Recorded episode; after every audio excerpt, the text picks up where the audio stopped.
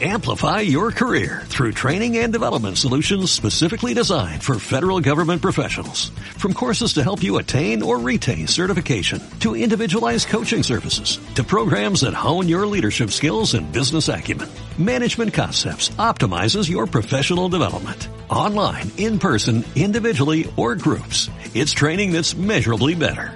Learn more at managementconcepts.com. That's managementconcepts.com. 15 de octubre de 1936. Te quiero, padre.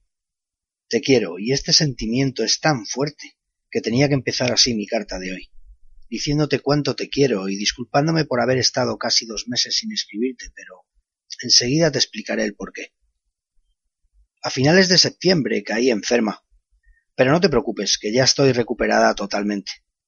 Dice don Joaquín, el médico de Vega, que fue un principio de pulmonía, y que tuvimos suerte de pillarlo a tiempo, pues de lo contrario se podría haber complicado mucho.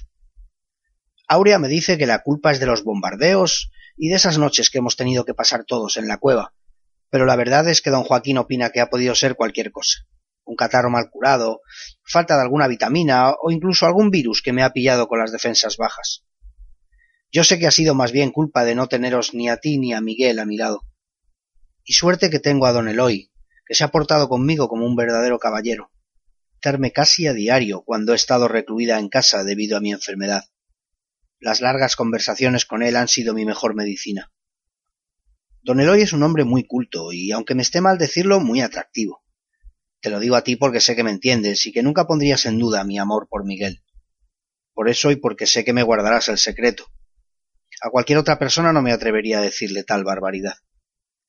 Yo creo que al haber pasado tanto tiempo fuera de aquí, anhela saber todo lo que pasa en el país, y más en estos momentos convulsos de la guerra. Le he contado la posición que ocupa Miguel en Burgos, aunque le he hecho ver la importancia de que ese dato no fuera conocido por nadie más. Confío plenamente en él. Me pregunta constantemente por noticias que me hayan podido llegar de lo que acontece en la guerra, pues le he contado también lo de que don Germán, el párroco, me hace llegar cartas de Miguel. Yo le informo de todo cuanto sé, pues con ello creo que le hago feliz y le devuelvo una mínima parte de la alegría que ha hecho llegar a mi vida. El pueblo es otro desde su llegada. Le noto preocupado por lo que esta terrible guerra nos pueda deparar, pero yo le tranquilizo y le digo que no puede durar mucho más. Así al menos me cuenta Miguel, que desde Burgos lo ve todo con más perspectiva.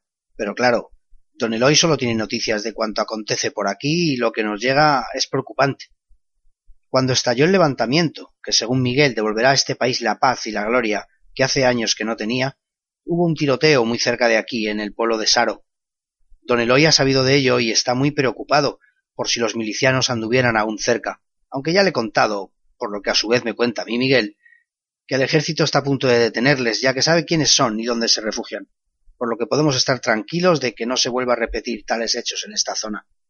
Yo sé que me agradece en el alma que le informe de estos detalles, ya que se siente obligado, dada su condición, a cuidar de nosotras en este pequeño pueblo, donde los demás vecinos apenas saben lo que ocurre fuera de las lindes del municipio, y donde cada uno está pendiente tan solo de sus vacas y sus prados. La semana pasada nos trajo a Aurea y a mí sendos ramos de flores que había recogido él mismo. Esas flores dan alegría a la casa, y me han levantado el ánimo, hasta el extremo de que estoy deseando salir a dar un paseo para que me enseñe dónde las recoge. Don Joaquín me ha dicho que ya estoy mucho mejor, y aunque consumo cuidado y muy poco a poco puedo y debo salir a que me dé el aire.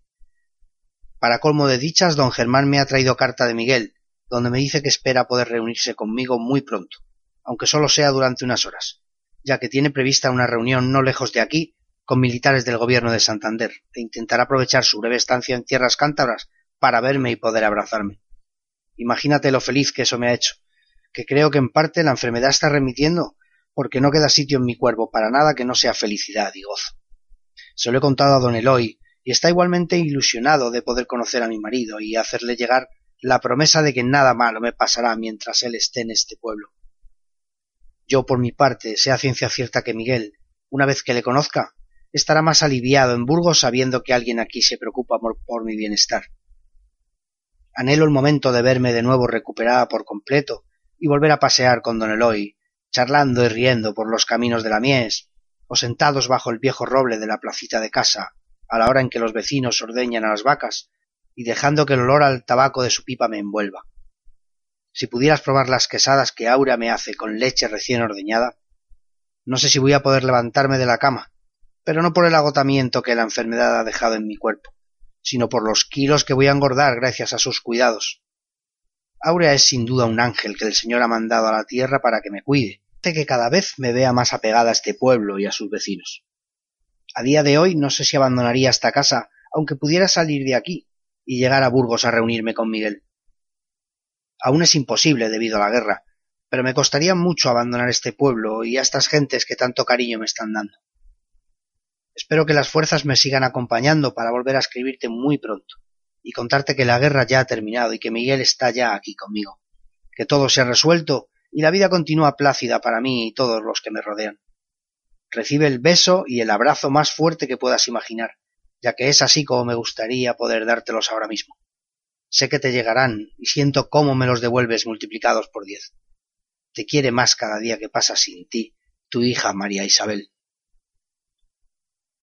Amplify your career through training and development solutions specifically designed for federal government professionals. From courses to help you attain or retain certification, to individualized coaching services, to programs that hone your leadership skills and business acumen, Management Concepts optimizes your professional development. Online, in person, individually, or groups. It's training that's measurably better.